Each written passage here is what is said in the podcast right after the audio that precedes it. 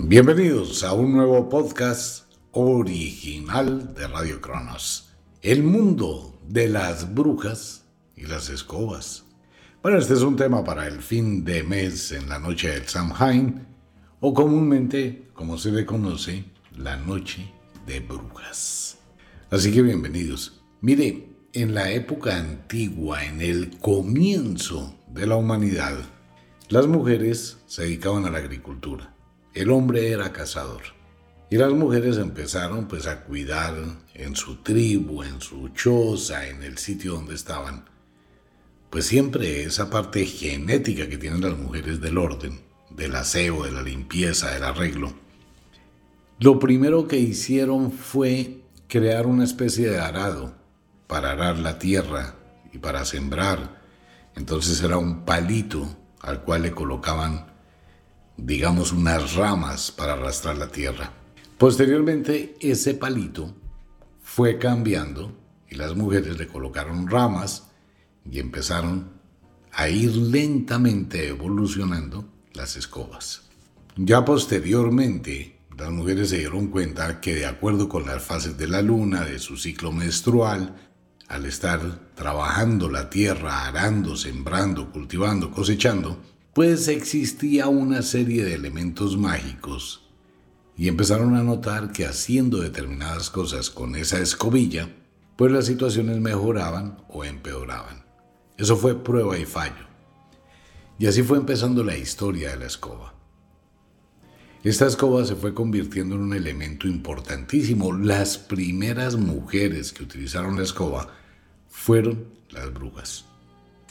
Posteriormente, pues se fue transmitiendo ese elemento, ese objeto casero para todo el mundo tal como lo conocemos hoy en día. Y la variación de escobas pues van desde las escobas grandes a las brochas, a los pinceles, y hay de todos los tamaños, de todos los estilos, de todas las formas hoy en día. Pero básicamente el origen de la escoba tiene que ver con la agricultura y con la transformación que las mujeres le dieron a este objeto. Ahora bien, en el mundo de la magia, ¿qué pasa? Ocurre que en la antigüedad las mujeres descubrieron que la escoba era uno de los elementos más cercanos a ellas y que tenía un poder muy especial. En el momento en que la magia comienza a actuar, estoy hablando por allá de los años 200, 300 antes de Cristo, pues comenzaron a utilizar este tipo de rituales con la luna. La mujer no salía si no era con la escoba. Siempre tenía la escoba consigo. Era una forma de protección, una forma de magia, una forma de atracción y le servía también para cargar determinados elementos. Claro, la mujer cogía la escoba, la colocaba en el lomo de la escoba colocaba madera, colocaba frutas, colocaba una cantidad de cosas y la iba arrastrando. Así empezó a darle vida. Posteriormente, pues la mujer se fue identificando con la escoba, la bruja se fue identificando con la escoba y empezaron los rituales. Estos rituales tienen muchísimas cosas y connotaciones.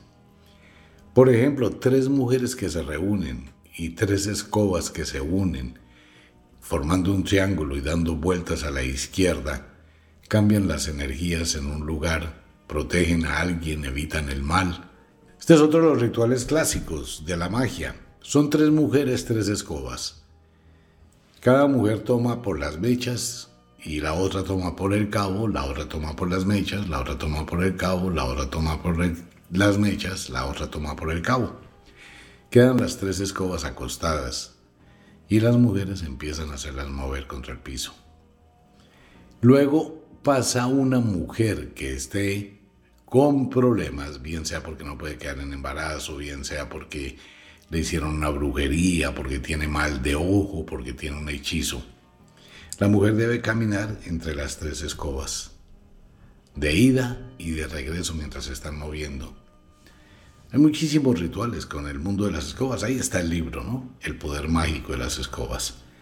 Entonces las escobas sirven para batir el aire, sirven para atraer, sirven para alejar, sirven para proteger, sirven para trancar, sirven como compañía La escoba tiene muchísimas connotaciones en el mundo de la magia. Ya existen las escobas conjuradas. Pues las brujas a través de toda esa historia, vamos a mirar que el bordón que utiliza un mago, que es el bastón del mago, es el mismo elemento que utilizan las mujeres, pero transformado en la escoba. Ahora viene la pregunta, ¿las escobas pueden volar o las brujas pueden volar en una escoba? No. Aerodinámicamente no pueden, excepto que la escoba tenga algún tipo de campo magnético que pueda levitar. Sin embargo, hay escobas, y se conoce en la historia, que mujeres que mueren, la escoba toma vida. Hay escobas que caminan solas. Eso sí es cierto. Pero que una mujer pueda montar sobre una escoba como nos muestra Hollywood, no, no existe físicamente esa posibilidad, exceptuando que ya se trate de algún tipo de motor magnético o hélices o algo así con forma de escoba, ¿no? De lo contrario no hay, no hay manera. Pero ¿por qué se dibujaba de esa forma?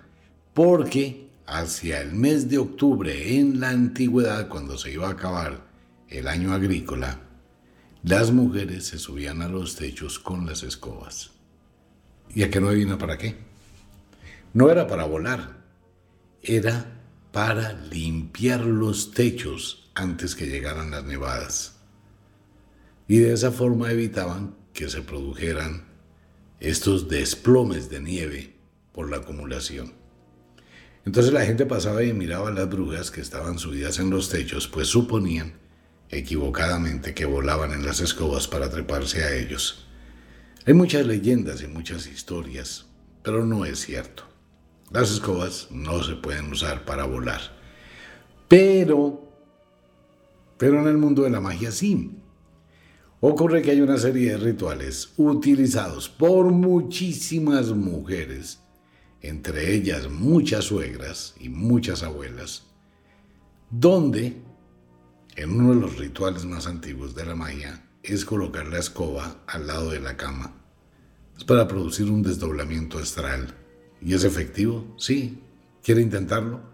Acuéstese a dormir y deje la escoba al lado de la cama. La conjurada. Vuelvo y le recuerdo a toda la audiencia. Un elemento sin activar a través de un conjuro sigue siendo un elemento ordinario. Un elemento conjurado, hechizado o encantado es un elemento mágico. Son dos cosas diferentes. Ahora bien, todos los elementos de la magia que se utilizan normalmente cumplen un tiempo, una función. Y esto se sabe desde la antigüedad, por eso en la época del 7 de diciembre, donde se hace la queimada, los magos y las brujas quemaban, ya no se puede hacer porque es contaminación, pero ellos quemaban todas las herramientas de magia. Y durante el invierno empezaban a construir las nuevas. La escoba de la casa y la escoba mágica se deben cambiar en cada otoño. Eso es como la mata de sábila que se debe cambiar en cada primavera. ¿Por qué? Porque ellas van recogiendo la energía que se va liberando y se cargan de esa energía. Usted deja la escoba en una esquina, por ejemplo la escoba encantada la deja en una esquina la escoba para barrer la casa la deja detrás de la puerta o la deja en la cocina. Pero nunca se le ocurre lavarlas, nunca se le ocurre limpiarlas, nunca se le ocurre quitarles esas energías. Por eso hay que cambiar. ¿Cómo se cambia una escoba de la casa? Se compra una escoba nueva y durante tres días se amarra a la vieja con una cinta de color amarillo. Eso es para transferir la energía del hogar y no barrer la buena suerte. Y luego la escoba vieja se saca con gratitud y se deja a un lado. La escoba conjurada o la escoba de la magia, pues tiene también una época, una duración. Durante un año, del otoño al otoño, cuánta energía ha recibido y cuánta energía ha entregado. Eso no es eterno. ¿Cuántas veces han peleado en la casa? ¿Cuántos problemas ha vivido? ¿Cuántas situaciones de conflicto han ocurrido? ¿Cuántos momentos difíciles? Y usted no tiene ni idea qué tanta protección ha tenido de esa escobilla. Por eso se le sugiere, si usted quiere, obviamente, es prudente sacarla y es prudente tener una nueva. Igual que lo que comentábamos en días anteriores con los apegos. Hay que hacer despojo. Usted no puede quedarse toda la vida con un par de zapatos viejos porque le son cómodos. No, usted tiene que abrir espacio para lo nuevo, modificar para traer lo nuevo, lo renovador. La escoba representa el elemento aire. Por eso se utiliza la escoba pequeñita, que es conjurada, también representa la vara de las brujas. Para hacer un hechizo, para hacer un encantamiento, para proteger de energías el hogar. Cuando vivimos de los apegos, nos da miedo soltar. Y nos acostumbramos a determinados elementos y los vemos ahí y tener uno que decir me voy a desprender de ello como que no. Ese no quiero es un apego. Por eso hay que dejarlas libres. Mire, en Europa, no tanto en Occidente, sino en Europa, en Sudamérica no, hasta ahora está la gente empezando a entrar al mundo de la magia. En Europa siempre ha existido.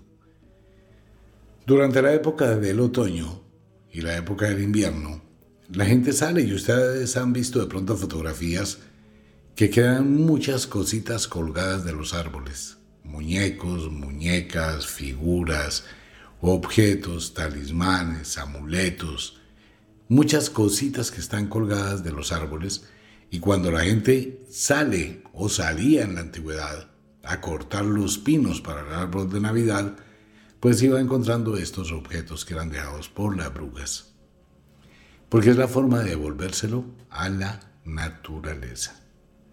Es darles libertad, mentalmente todo el mundo debe aprender a hacer despojos. Eso es muy importante. Usted no se puede aferrar absolutamente a nada. Hay que cambiar, mutar, transformar, dejar ir como hace la serpiente cuando muda de piel. La serpiente cuando muda de piel queda vulnerable a sus enemigos. Pero ella no se queda guardando la piel que sobró, la piel que dejó. Ella simplemente se libera de esa piel que ya no necesita porque ya cumplió su misión. Se va a un lugar tranquila donde pueda cristalizar la nueva piel. Y así funciona. Y es la misma naturaleza, ¿no? Pero en ocasiones la mente humana no lo permite. Nos apegamos de muchas cosas. Pues bien, en esta temporada es cuando cambiamos la escoba, tanto la escoba de la casa como la escoba de magia que está conjurada. La gran mayoría de veces es un regalo. Así que ese es el poder que existe en torno con este elemento. Hay muchísimos rituales. Ustedes recuerdan el más famoso y que tiene un poder increíble y uno lo hace y es exacto, preciso. Cuando llega una mala visita a la casa y uno quiere que se vaya rápido, ¿qué hace? Pues va a la cocina, para la escoba con las mechas hacia arriba y la pone detrás de la puerta y le dice mentalmente a la escoba, barre esa persona que se vaya ya, que aquí no debe estar y deja la escoba ahí. Es increíble. La mala visita empieza a desesperarse, incomodarse, inquietarse y a los cuatro minutos se va. Igual cuando uno quiere traer fortuna a la casa. Igual cuando hay que barrer al revés a la medianoche. Son cuatro círculos, siete círculos, nueve círculos que se hacen a la izquierda a la medianoche. Igual cuando se quiere barrer el aire, el viento, ¿no? Para mover las energías. Cuando hay tormenta se pueden mover las nubes. Cuando se quiere hacer sol. Pero todo eso está en el libro, El poder mágico de las escobas. Se han hecho muchas cosas con la escoba, que es una representación de la limpieza, del equilibrio, de la armonía, corresponde al elemento aire y tierra, y tiene unos poderes súper especiales. Hay algunas personas que han escuchado a las abuelas o a la gente decir que solo las brujas barren de noche. Pero es una limitación. Cuando uno quiere traer fortuna a la casa durante un mes que sea difícil, pues hay que barrer de noche. Recuerde, a partir de las 12 de la noche y un minuto, se entra a las horas del levante. El levante es el comienzo del día, es el nuevo amanecer, es lo nuevo que llega, es el presente novedoso que llegó a la vida. Por eso se barre. Hay otro momento que se barre a las once y media de la noche, antes de la medianoche como la cenicienta, que es para alejar.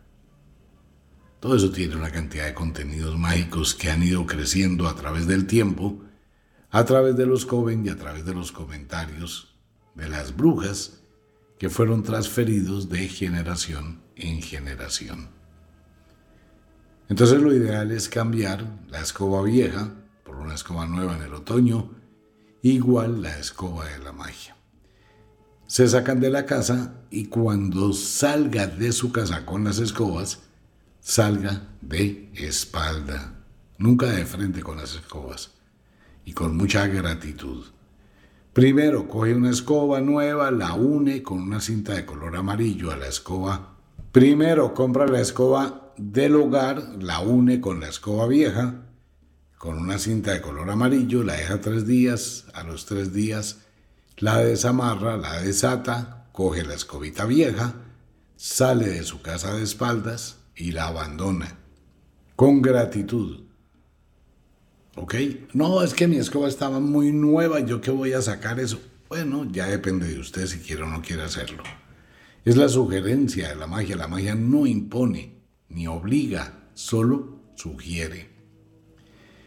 Ahora, con la escoba mágica o encantada se hace lo mismo, pero se recomienda que la deje colgada en un árbol.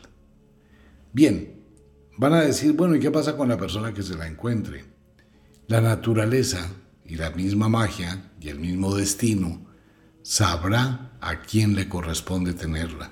De pronto, esa persona no sabe que es una escobita mágica y la ve ahí colgada en el árbol y dice, tan bonita, yo me la llevo. ¿Ok? ¿Qué va a pasar de ahí para adelante? Un millón de cosas. Esa persona se puede llevar su mala suerte, por ejemplo. Esa persona puede llevarse una enfermedad, esa persona puede llevarse algo. Y esa persona puede obtener una fortuna, puede obtener un beneficio, puede tener muchísimas cosas. Nadie lo va a saber jamás. Solo la magia y los destinos. Eso no va a pasar por casualidad. Siempre hay una causa y hay una razón. En la época antigua, en Europa, la gente sabía qué hacer cuando veía esas cosillas colgadas en los árboles o colocadas en el piso, en las raíces de los árboles. Entonces, por ejemplo, existían brujas que encontraban duendecillos, encontraban determinadas figuras y las acariciaban, las consentían, pero no se las llevaban. Las dejaban ahí. La misma naturaleza sabe qué hacer con eso. Pero la idea es que usted suelte de su mente. Cuando usted se desprende de algo, permite que algo nuevo llegue a su vida y eso mueve sus energías mentales, mueve sus energías físicas, mueve los cambios. Si no, la prueba un botón. ¿Cuántos años tiene los cubiertos que usa en su casa? ¿Cuántas veces los ha cambiado? ¿Cuántos están completos los juegos? Que tenga la cuchara, el cuchillo, el tenedor, la cucharita dulcera, etc.